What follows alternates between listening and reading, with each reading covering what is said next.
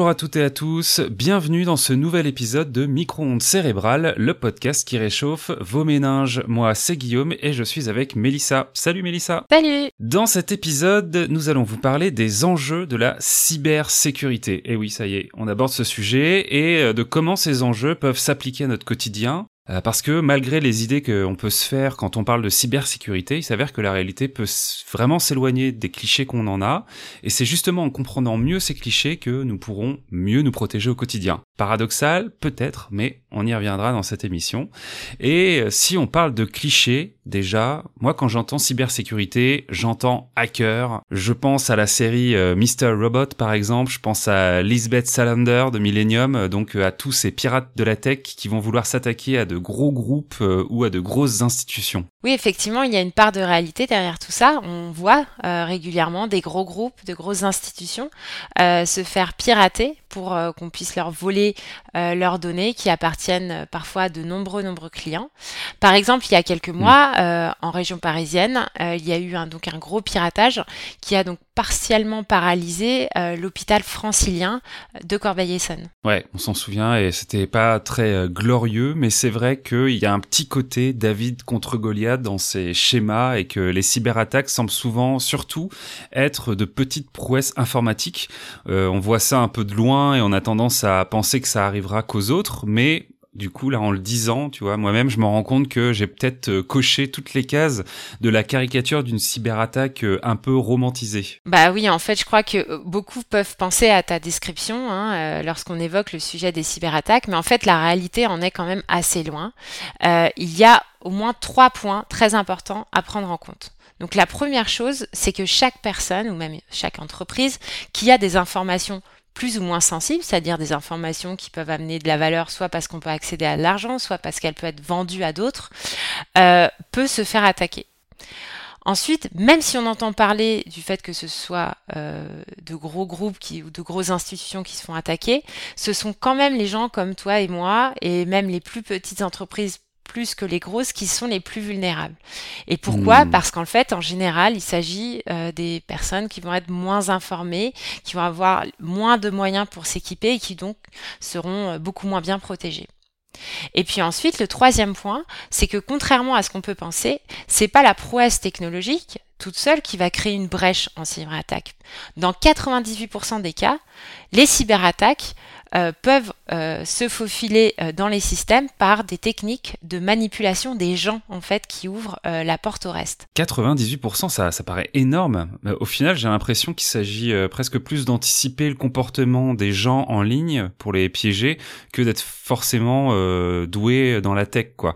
Donc je me demande, les, les hackers, ça serait pas finalement euh, plus des fins psychologues En tout cas, ce qui est sûr, c'est qu'ils savent anticiper nos comportements, car les biais cognitifs, qui sont au cœur des techniques de manipulation, sont répandus de manière assez universelle, c'est-à-dire qu'on les a tous. Donc ça devient assez facile quand on en connaît quelques-uns. Et donc ça permet à ces techniques de, manipulation euh, de sévir, et c'est ce qu'on appelle le social engineering, c'est-à-dire la mécanique hmm. sociale, autrement dit la mécanique humaine des comportements. Ah, c'est ma partie préférée du podcast. Vas-y, je veux tout savoir de mon cerveau quand il est en mode gros pigeon. C'est parti. Et eh ben alors, par exemple, euh, on a euh, un biais cognitif qui est celui euh, de d'aversion de la perte et qui est très utilisé en cyberattaque. Donc c'est vraiment un biais qui nous pousse à agir de manière trop rapide sans réfléchir parce qu'on a peur de perdre quelque chose. Hmm. Donc il y a quelques années de cela, on avait pas mal de fenêtres qui s'ouvraient sur nos ordis avec un cadre rouge. Attention, nous avons détecté cinq virus, appelez-nous, parfois avec des sonneries, euh, un numéro appelé, puis derrière, euh, évidemment, une arnaque avec des appels payants, euh, voire du malware, c'est-à-dire des logiciels qui allaient pouvoir s'approprier nos données et en tout cas faire du mal à, nos appareils. Et, mais cela a évolué en fait. il y a encore aujourd'hui des messages par SMS ou mails qui circulent et qui demandent aux utilisateurs, par exemple, de confirmer des informations personnelles euh, pour recevoir euh, le colis euh, en livraison. Donc évidemment, on n'a rien commandé, ou alors on le confond avec une livraison qu'on attend.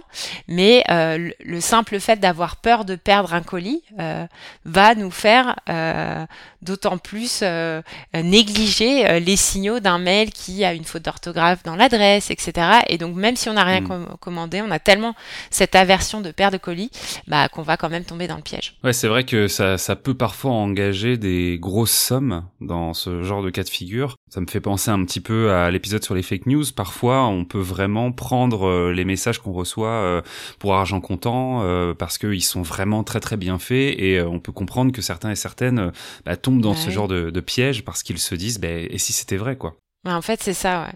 Et cela arrive même avec des pertes qui sont euh, pas euh, pas du tout grosses. Hein.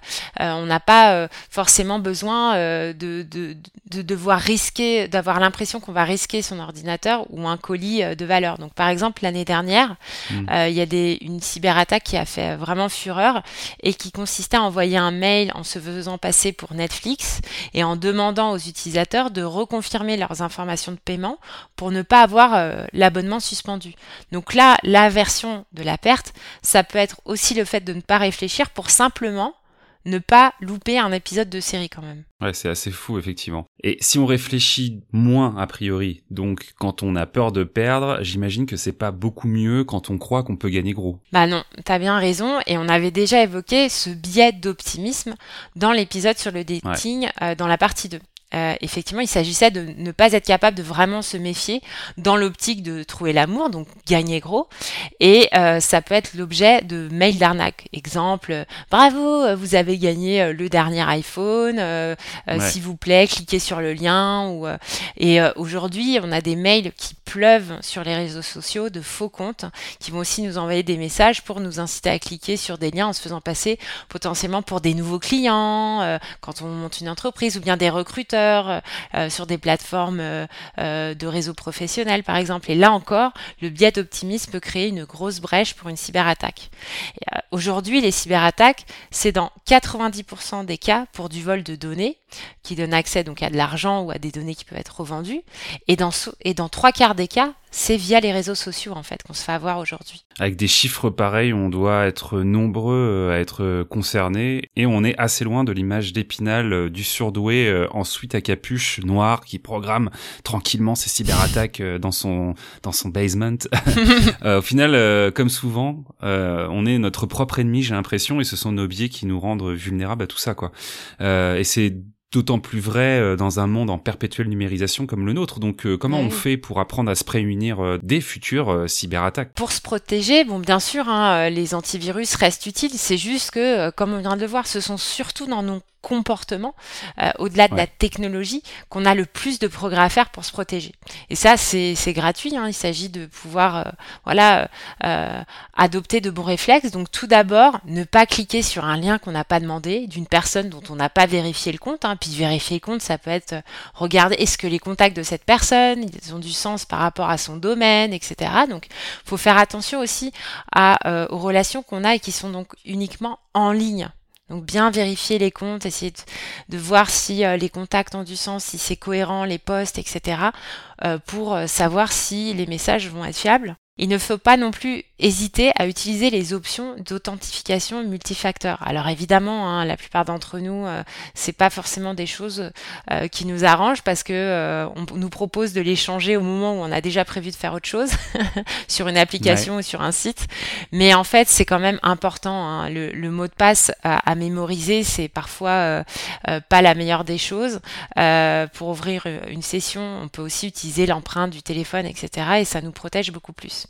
Et puis hmm. ensuite, on peut utiliser des gestionnaires de mots de passe. Ça nous permet d'avoir des mots de passe euh, dits forts, euh, donc a priori très durs à mémoriser, mais du coup, avec grâce à des gestionnaires de mots de passe comme euh, LastPassword, on a un endroit aussi où on peut garder donc toutes ces protections sur tous les endroits où on ouvre des sessions.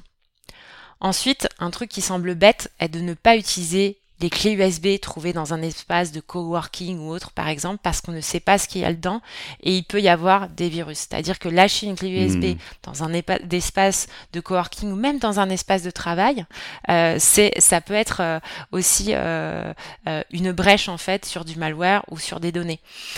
Et puis vraiment en règle générale, quand on reçoit des messages, bon bah si c'est trop beau pour être vrai, il faut vérifier. Donc pour résumer, les cyberattaques se basent presque toutes sur une technique de social engineering, donc c'est manipulation des comportements. Donc en connaissant un petit peu mieux nos biais et en suivant l'évolution de nouveaux modes de cyberattaque, on peut bien mieux se protéger et de manière très simple.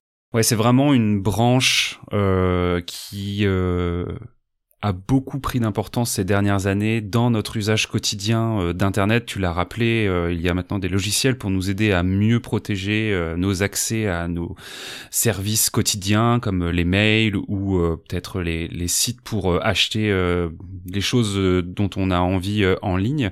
Certains, les navigateurs même, tous maintenant le proposent aussi, cette dimension de protection du mot de passe. Donc il faut pas hésiter à le à l'utiliser, à se renseigner sur les outils sont souvent pas très compliqués à utiliser, mais qui peuvent justement permettre d'a- d'améliorer euh, euh, grandement cette protection euh, bah, face à des accès toujours plus quotidiens et toujours plus récurrents à tout un tas de, de services en ligne, que ce soit sur nos ordinateurs ou notre téléphone. En tout cas, merci Mélissa. C'est la fin de cet épisode de Micro-ondes cérébrales sur euh, du coup les enjeux de la cybersécurité. C'est un vaste sujet. Je pense qu'on y reviendra dans d'autres épisodes. En tout cas, on Ouais. espère que euh, cette première entrée en matière vous aura plu. N'hésitez pas à partager euh, eh bien cette, euh, ce podcast sur vos réseaux sociaux. Nous, on est présents sur Twitter et Instagram. N'hésitez pas non plus à nous mettre cinq petites étoiles et un petit commentaire si cet épisode vous a plu ou si le podcast vous plaît de manière générale, notamment sur Apple Podcast et Spotify, parce que euh, ça permet vraiment de- d'aider le podcast à se faire connaître euh, grâce, vous les connaissez, aux algorithmes de recommandation divers et variés. Et n'oubliez pas que euh, vous pouvez euh, toujours nous laisser vos messages sur le sujet et sur toutes nos autres thématiques avec notre répondeur dont l'adresse euh, est disponible en description de cet épisode et sur notre site internet. C'est très facile à utiliser. En, deux clics, vous nous envoyez un petit fichier audio et nous ensuite on sera ravis de rebondir dessus. En tout cas, pour l'instant, on se retrouve toujours dans deux semaines pour un nouvel épisode. Merci Mélissa. Bye. Bye, salut tout le monde